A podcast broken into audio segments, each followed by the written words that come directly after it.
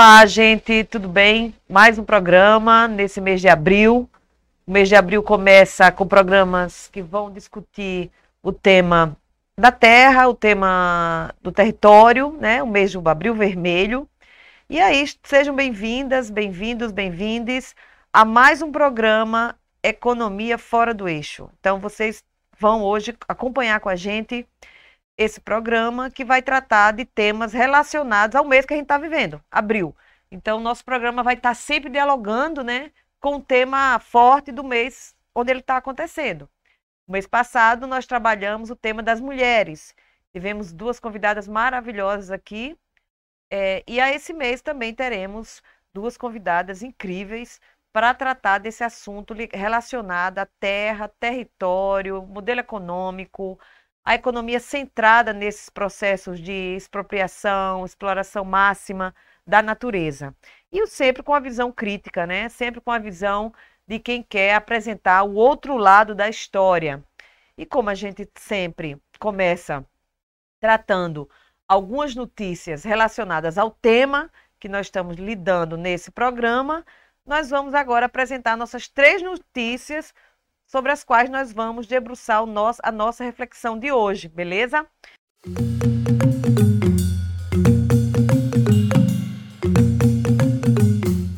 Mesmo com seca, projeções indicam que o agronegócios deve salvar o PIB em 2022. Essa é a notícia apresentada na Gazeta do Povo. O outro notícia de hoje. Brasil precisa expandir mercado externo para o agronegócios. Notícia. E a última notícia que a gente vai trazer aqui hoje é: comprar fazenda é coisa do passado. Tem gente ganhando dinheiro com agronegócios sem ter um centímetro de terra. Olha só, gente, é sobre essas coisas que nós vamos conversar hoje, porque afinal de contas, será que nós estamos na, no país do rei do gado? Uma dessas matérias diz que o imaginário brasileiro é pautado na, na ideia do rei do gado. Será que é isso mesmo? Vocês concordam com isso? E por que, que o agronegócio tem tanto poder assim, né, gente? O agronegócios, para vocês terem uma ideia, controla metade da bancada de deputados federais. Eles têm uma bancada de 257 deputados. Agora, se fossem 257 deputados e deputadas que estivessem preocupados e preocupadas na produção de alimentos, na produção agroecológica, para que a gente pudesse comer, não é bem assim. Nós estamos com a bancada lá para garantir o quê? Mineração em terra indígena, liberação de agrotóxico, facilitação de crédito, cancelamento das dívidas para o setor do agronegócios, os grandes bilionários. São eles, sim, que controlam a economia brasileira e controlam a política brasileira. Ah, tem novidade aí? Será que tem novidade, gente? Não, não tem novidade. O Brasil é um país alicerçado no tripé. Isso já dizia Celso Furtado, isso já dizia Caio Prado Júnior, isso já diz é, José Souza Martins, Florestan Fernandes, que é o tripé. Qual é o tripé? O latifúndio, o trabalho escravo e commodity, produtos para exportação. Esse é o mito fundante, vamos dizer assim, da economia brasileira. Será que se mudou nesses 520 anos? Né? 500, 1522 anos? Será que isso mudou alguma coisa? É isso que a gente vai conversar aqui um pouco. Então a gente vê o seguinte: primeiro que eles têm o um controle político. O agro é pobre, o agro é isso, é aquilo. E isso cai no imaginário das pessoas. Só que, na realidade, o agronegócio, que é a força motriz da economia brasileira, claro, por que, que é a força motriz?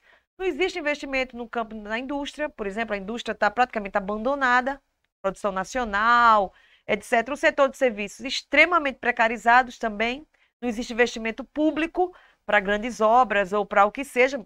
Nós sempre tive, é, tivemos uma visão muito crítica desse modelo econômico centrado nessas grandes obras. Mas nem isso está acontecendo. Então, a economia está parada. Então, por que? É um dos motivos que o agronegócio cresce sua participação no PIB, por exemplo, mas emprega muito pouca gente. Né? Emprega uma força de trabalho irrelevante. É, é relevante, mas irrelevante diante das demandas de mais de 15% da população brasileira hoje desempregada e hoje com 20 milhões de pessoas passando fome e mais de 60, mais de 111 milhões de metade da população brasileira em situação de insegurança alimentar e o agronegócios batendo recordes.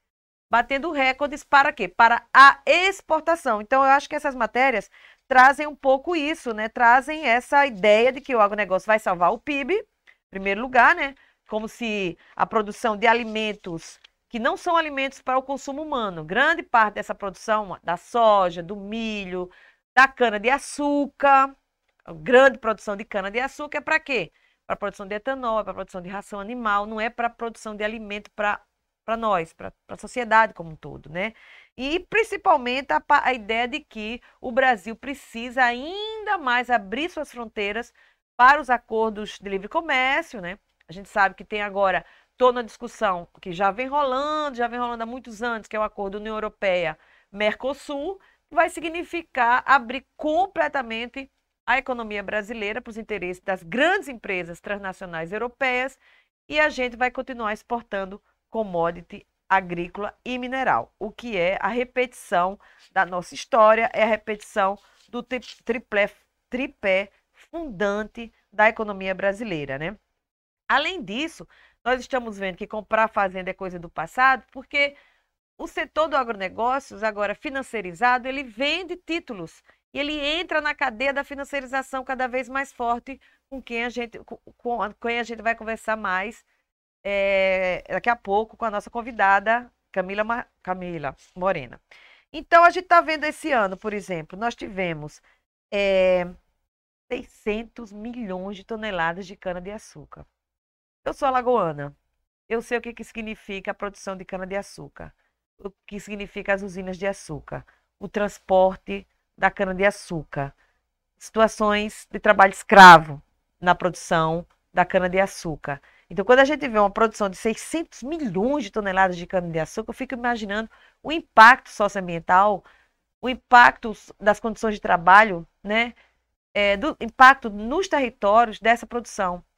É assustadoramente terrível isso aí. Para vocês terem ideia, o segundo produto mais produzido é soja. É 133 milhões, a previsão de, de safra.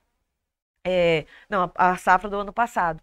Então, vocês vejam que 600 milhões para toneladas de cana-de-açúcar e 133 para soja e 62 milhões para milho.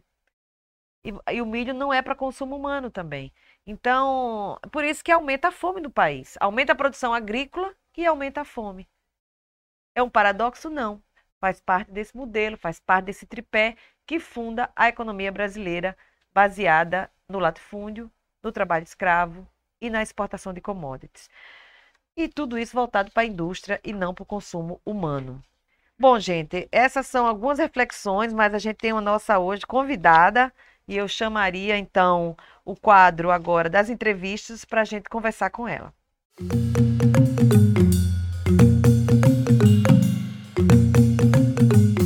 Nós hoje temos o prazer de ter aqui com a gente nossa querida companheira, militante, intelectual, orgânica, a Camila Moreno, que é filósofa, advogada, socióloga, membro do grupo Carta de Belém e pesquisadora na Universidade de Humboldt, na Alemanha, né?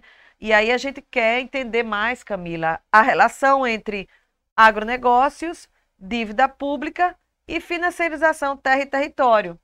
Muito obrigada por você estar aqui com a gente. Um prazer enorme, querida. E vamos lá é, conversar um pouco mais sobre isso, né? Bom, Camila, essa primeira notícia que eu li, né, fala sobre o poder do agronegócios como salvação da economia brasileira. Ou seja, mesmo durante a pandemia, o agro tem lucrado bastante. Como é possível, Camila, termos esse crescimento no agronegócio e, ao mesmo tempo, o aumento exponencial da fome e da insegurança alimentar em nosso país? Eu acho que eu já toquei alguns pontos, mas eu queria que você aprofundasse mais esses, esses elementos aí, essas questões. Ok, bom dia a todos. Muito obrigada à querida Sandra Quintela, também economista popular, uh, engajada nesse processo de, de reflexão crítica junto com, uh, com os movimentos e ao trabalho fundamental que faz a rede Jubileu. Bem, uh, eu acho que as três notícias que foram lidas aqui são bem provocativas, assim, para a gente conectar, uh, né, que acho que essa é a dificuldade hoje em dia, né, ligar os pontos de uma realidade que se projeta em vários espaços, que a gente é bombardeado né, com, com uh, uh, vários lados, são várias coisas acontecendo hoje. É um cenário, a gente vive é, tempos muito extraordinários, né? E como fazer sentido e se posicionar né, e agir eu estava fora do Brasil, agora estou falando para vocês de Porto Alegre, né? Mas estava fora dois anos. E uma das coisas assim que me chamou muito a atenção ao assistir um pouco o, a, né, a fábrica de hegemonia que é a, a TV aberta brasileira, né, a Rede Globo, é uh, o bombardeamento dessa campanha, o Agroetec, Agro é tudo. Essa campanha ela já, ela já vem de muitos anos, né? E é impressionante o espaço que ocupa no horário nobre e que como cada vez mais tudo vai entrando no agronegócio. A gente conversava aqui um pouco antes que não é mais apenas a desconstrução da cana-de-açúcar, né, que vai desde a cadeia dos plásticos, né, dos plásticos verdes, até o açúcar do seu refrigerante, a cachaça, o melado, é também a borracha, são os sucos, são os, os couros. Eles vão, uh, realmente é uma aula, se a gente fala assim desse novo pensamento materialista, né, do materialismo histórico que, que conecta com as questões ecológicas, de fato, o agronegócio tem feito um serviço para a gente exercitar assim, a capacidade de imaginar a realidade e desconstru desconstruir ela. Mas esse agro é tech, agro é pop, agro é tudo, ele não acontece no, no vácuo, né? Ele acontece num momento do, com, histórico, de um contexto internacional, onde o capitalismo, enquanto tal, enquanto sistema mundo, né, enquanto relação social global, ele é pautado pela des desindustrialização, né? Uh, no caso do Brasil, ela foi furiosa e devastadora, uh, que concentrou a indústria internacional na última década e meia na China, né? Não é à toa que a gente tem um mundo made in China, né? Made in China, que a gente compra tudo feito na China e que cada vez mais se consolida nos países então né que foram que tiveram como o Brasil né um parque industrial importante e uma classe trabalhadora, tivemos né, o presidente Lula, ele é fruto dos sindicatos e das montadoras e do Parque Industrial Nacional. Hoje, é, é, essa mobilização se dá na inserção do Brasil nesse novo momento, né, uh, do capitalismo chamado 4.0. Não é à toa do capitalismo de plataforma, não é à toa que grandes mobilizações e que grandes sujeitos coletivos que surgiram nesse último período, sobretudo durante a pandemia, são emblematizados, por exemplo, na luta dos trabalhadores de aplicativo, do pessoal que está no Uber, do pessoal que está nos aplicativos de comida. Uh, então, essas dinâmicas globais que definem o lugar que o Brasil vai ocupar nesse novo desenho é que uh, respalda e ressalta a força, né, a, a, a direção da locomotiva que tem o agronegócio brasileiro. Eu vi que a Sandra já apareceu na tela aqui, então acho que não sei se já acabei os meus cinco minutos dessa primeira resposta, mas uh, não é não, à pode toa. continuar. Não é à toa que a gente tem também, né, eu assistindo novela para entender a realidade, que um grande relançamento da Rede Globo foi o Pantanal, né? Esse remake da novela Pantanal. A Sandra falou aqui do Rei do Gado, né? É. Uh, o imaginário então, brasileiro está pautado nisso. Exatamente. Uma das matérias diz é uma, das, uma novela que mudou o rumo da dramaturgia, da extinta Rede Manchete, há 30 anos atrás. Ela é hoje o grande investimento da Rede Globo, né? não só de relançar no mundo Netflix as narrativas que moldam a nossa compreensão da realidade, mas assim, eu assisti três capítulos e ali é a narrativa do agronegócio ocupando o Pantanal, o Pantanal que foi queimado, o Pantanal que tem disputa de terra indígena, né? Mas como, como que entra a soja, o eucalipto, a cana e esse gado lá, e justificando moralmente também, né? Como se tudo fosse fruto do trabalho de peões, peões galãs, né? Super sensíveis, etc. Quando a gente está aqui, vai falar em seguida, né, de como isso se acopla se conecta com fluxos de capitais internacionais, com interesses estrangeiros, que embora mobilizem né, toda essa conversa da, da moda de viola, e a novela traz o Almir Sater, e músicas lindas, e fotografia uh, apaixonante, como isso, na verdade, oculta o que está de fato acontecendo uh, no território brasileiro. Não sei se a Sandra quer fazer algum um comentário. Não, eu acho que é por aí. Eu acho que é como que vai se criando ideologicamente e se vai, é, é, vamos dizer assim, legitimando, né? Uma, um processo que, nesse ano de 200 anos, já chamada independência, né? onde a gente sabe, por exemplo, que essa independência foi bancada pelos senhores de escravo na época, é, nos latifundiários da época, é, para que não houvesse abolição da escravatura, né? Se, vamos, vamos criar a independência para não, não ter que libertar os escravos. Então, essa ideia de um país la, é, é, lastreado e no latifúndio, que hoje, hoje se chama agronegócios, né? E como eu estava falando nos comentários iniciais, como a lagoana que sou, uma economia toda centrada no latifúndio, que é, é, a economia lagoana, agora com mais turismo e tal, mas toda a vida. E eu circulava pelos canaviais e via as condições de trabalho ali das pessoas.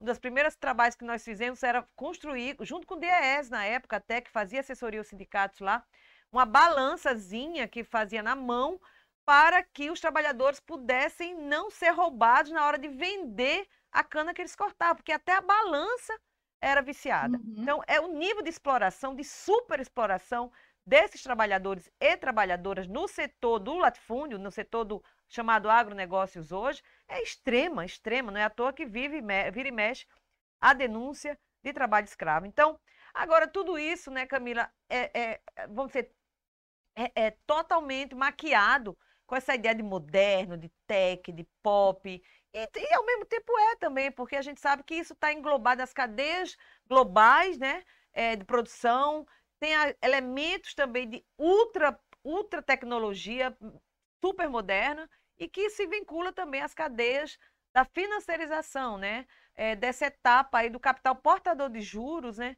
É, e eu queria que você trouxesse um pouco para a gente também essa reflexão. Como é que o agronegócio se conecta a esse capital portador de juros e como é que isso chega às nossas mesas? Que eu acho que a questão é essa, é. porque está faltando comida na mesa do povo trabalhador. É.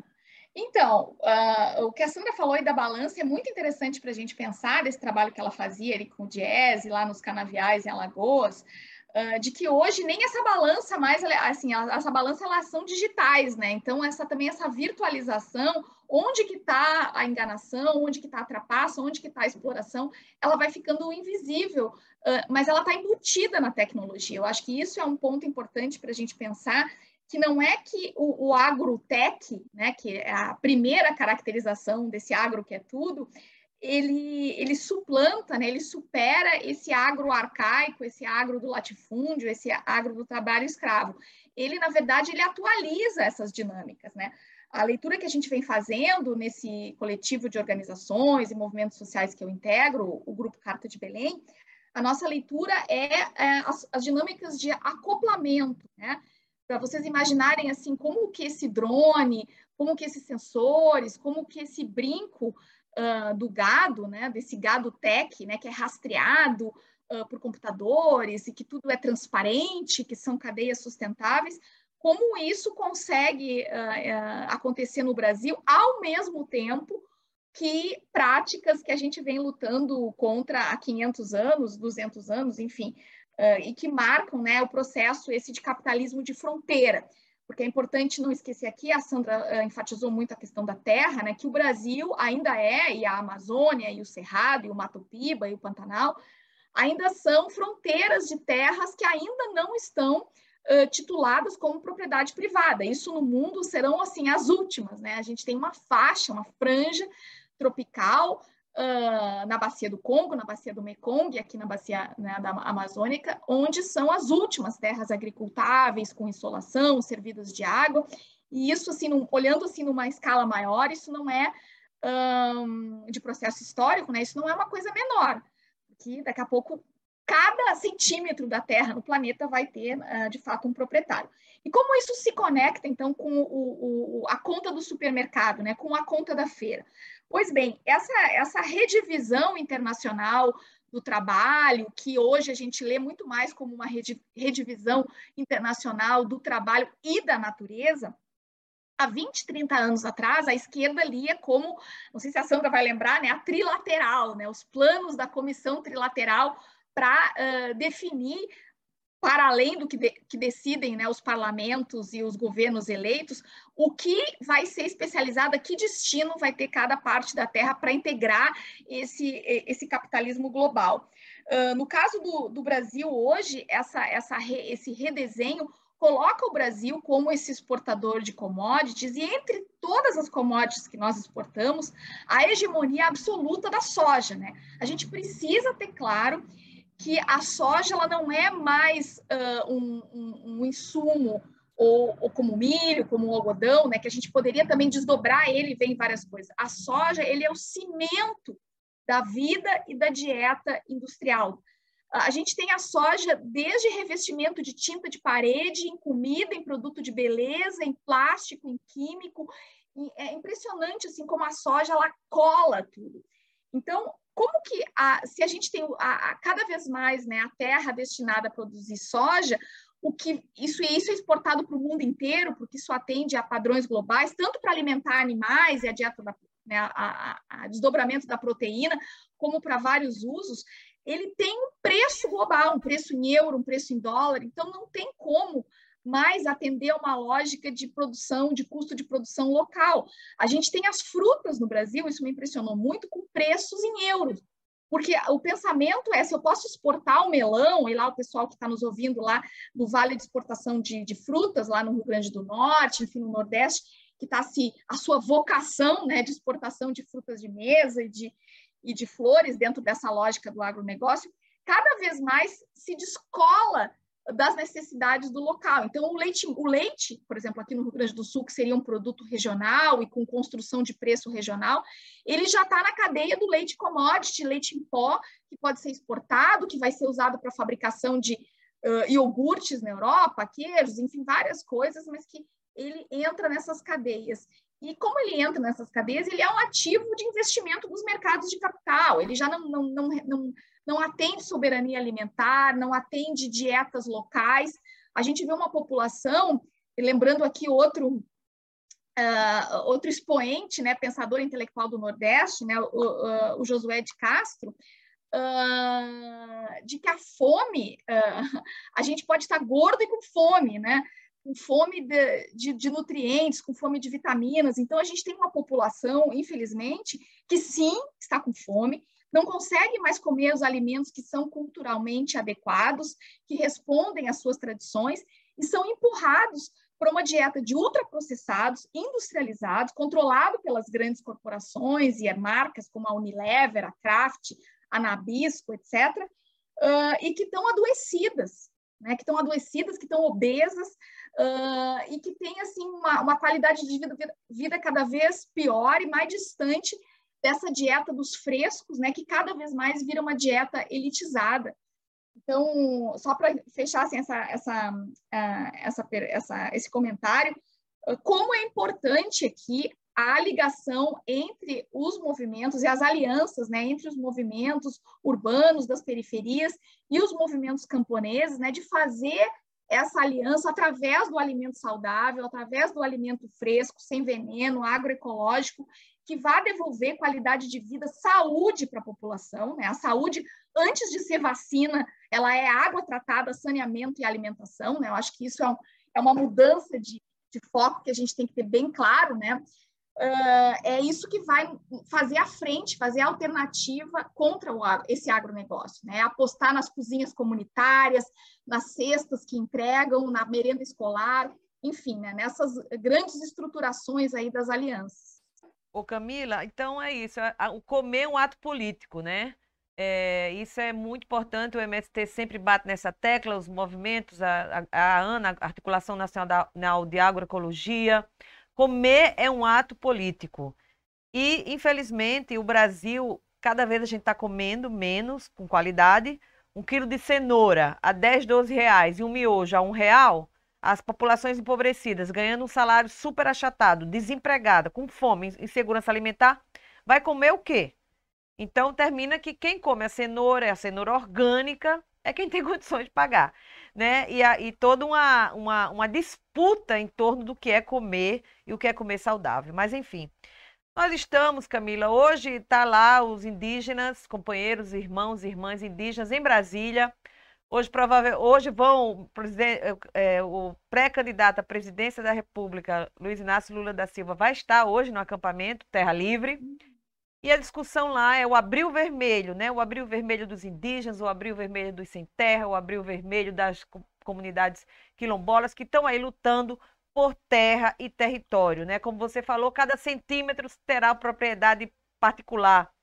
E esses povos tradicionais, as propriedades são coletivas, né? Então já entra aí uma contradição terrível nos interesses desse, desses limites, dessas fronteiras do capital, né? Nada como privatizar tudo. E quando se privatiza tudo, nos privamos de tudo também. Isso eu acho que também é importante a gente é, ressaltar. Enfim, então, saudação aí aos povos em luta. E por isso eu queria perguntar para você, mas o avanço sobre esses territórios, dessas populações tradicionais, aprofunda ainda mais essa tríade fundante né, da economia brasileira e com isso aumenta as desigualdades, né? Como é que você comentaria isso aí? É, eu acho que uh, o que é claro para nós e que é muito diferente, assim, a minha experiência de ver como se pensa o poder, uh, por exemplo, na Alemanha, no Norte, é que aqui no Brasil a gente não consegue ter uma reflexão política dissociada, é impossível, né? Uh, dissociada do, da propriedade da terra, do controle da terra e do território. Né? A Sandra começou aqui esse programa lembrando o tamanho da bancada agropecuária, né? a bancada do boi da Bíblia e da bala, né? que a gente tem no, no, no Congresso, mas para nós, eu acho que esse é o diferencial de pensar a partir do Brasil, né, e de uma reflexão latino-americana e que não e que não é colonizada no sentido de copiar as teorias, os esquemas interpretativos, uh, né, e simplesmente virar uma, uh, um, um, reprodutor uh, de quem pensa lá fora, é que a nossa ciência política, e a gente teve grandes pensadores sobre o Brasil, desde o Brasil, é que a riqueza ela nunca é abstrata, né? Não tem, não existe esse dinheiro, dinheiro não trabalha, né? Ele só, ele só a única forma do dinheiro se reproduzir é uh, uh, e reproduzir o valor, né?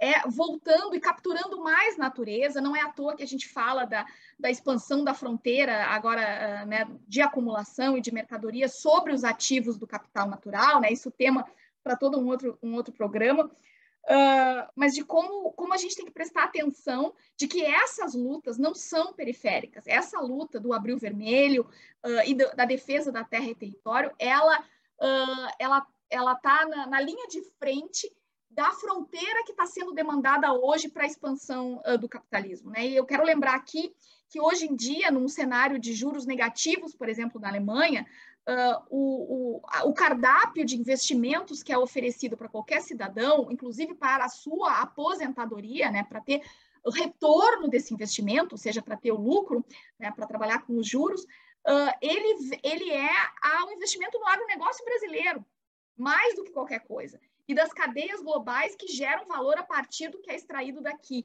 Então, não, a gente não se iludir de que são grandes empresas de tecnologia, que é aí que, que, que vai o futuro da economia e que é aí que, que se gera riqueza. Se a gente fizer uma virada no pensamento, essa tecnologia toda de drones, de sensores, ela não vai render dinheiro nenhum se ela não for aplicada, acoplada sobre uma terra e um território. Um drone, enquanto tal, ele não gera dinheiro. Ele vai gerar dinheiro e retorno se ele tiver a serviço da vigilância para o agronegócio, do rastreamento para o agronegócio do controle uh, e, e, né, e, e acaparamento do território para esses fins. Então, eu acho que essa é o pulo do gato que a gente tem que dar no nosso pensamento e nas nossas lutas. É isso aí, Camila. A gente tem que, primeira coisa, pensar o Brasil a partir de sua memória histórica, do seu processo histórico de construção de nação, né? É, tem esse ano é um ano muito propício para isso, 200 anos da independência, é, e nós estamos aí no ano eleitoral, no ano eleitoral onde nós estamos vendo uma disputa muito grande de rumo de país. Nós estamos vendo aí candidaturas indígenas, candidaturas do movimento sem terra, candidaturas que querem, vamos dizer assim, suplantar essa bancada agropecuária. E a gente espera que ah, tenham menos poder na próxima legislatura, né? porque de fato esse país continua funcionando para poucos e poucas. É, os bilionários se avolumam, muitos desses bilionários estão ligados no Brasil ao agronegócios. Claro que a pandemia trouxe novos bilionários, no caso, do setor de saúde, mas a gente precisa continuar tratando é, esse tema. O agro não é pop, o agro não, não é tech, porque não é uma tecnologia que é apropriada e com uso social ela é uma tecnologia que é usada para explorar, desmatar, controlar a terra e o território, principalmente as populações que ali vivem, ali guardam. Então, eu quero terminar o nosso programa, agradecer a Camila. Camila, muito obrigada por você estar aqui com a gente hoje, nosso programa Economia Fora do Eixo. A gente vai continuar essa reflexão é, no próximo programa do mês de maio sobre terra, território, racismo, o racismo estrutural, o racismo ambiental, porque também tem uma vinculação com tudo que a gente está debatendo aqui hoje. Então, mês de abril, a gente vai estar discutindo terra e território em todas as suas perspectivas. E a gente agradece muito, Camila, a sua participação. Obrigada pelo Acompanha convite. a gente. Obrigada. Acompanha a gente nas nossas redes sociais, da Rede Jubileu Sul Brasil, da Sexta Semana, Semana Sociais Brasileira, também que está é, compartilhando com a gente esse, compartilhando com a gente essa iniciativa. E espero que vocês tenham gostado do nosso programa hoje. E façam comentários, façam sugestão, sugestões de pauta.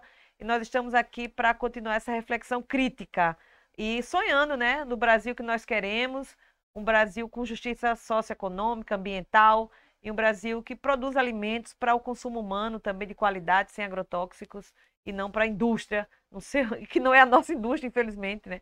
É a indústria do lado de lá. Valeu, gente, muito obrigada e até a próxima. Economia Fora do Eixo se despede aqui de vocês. Obrigada.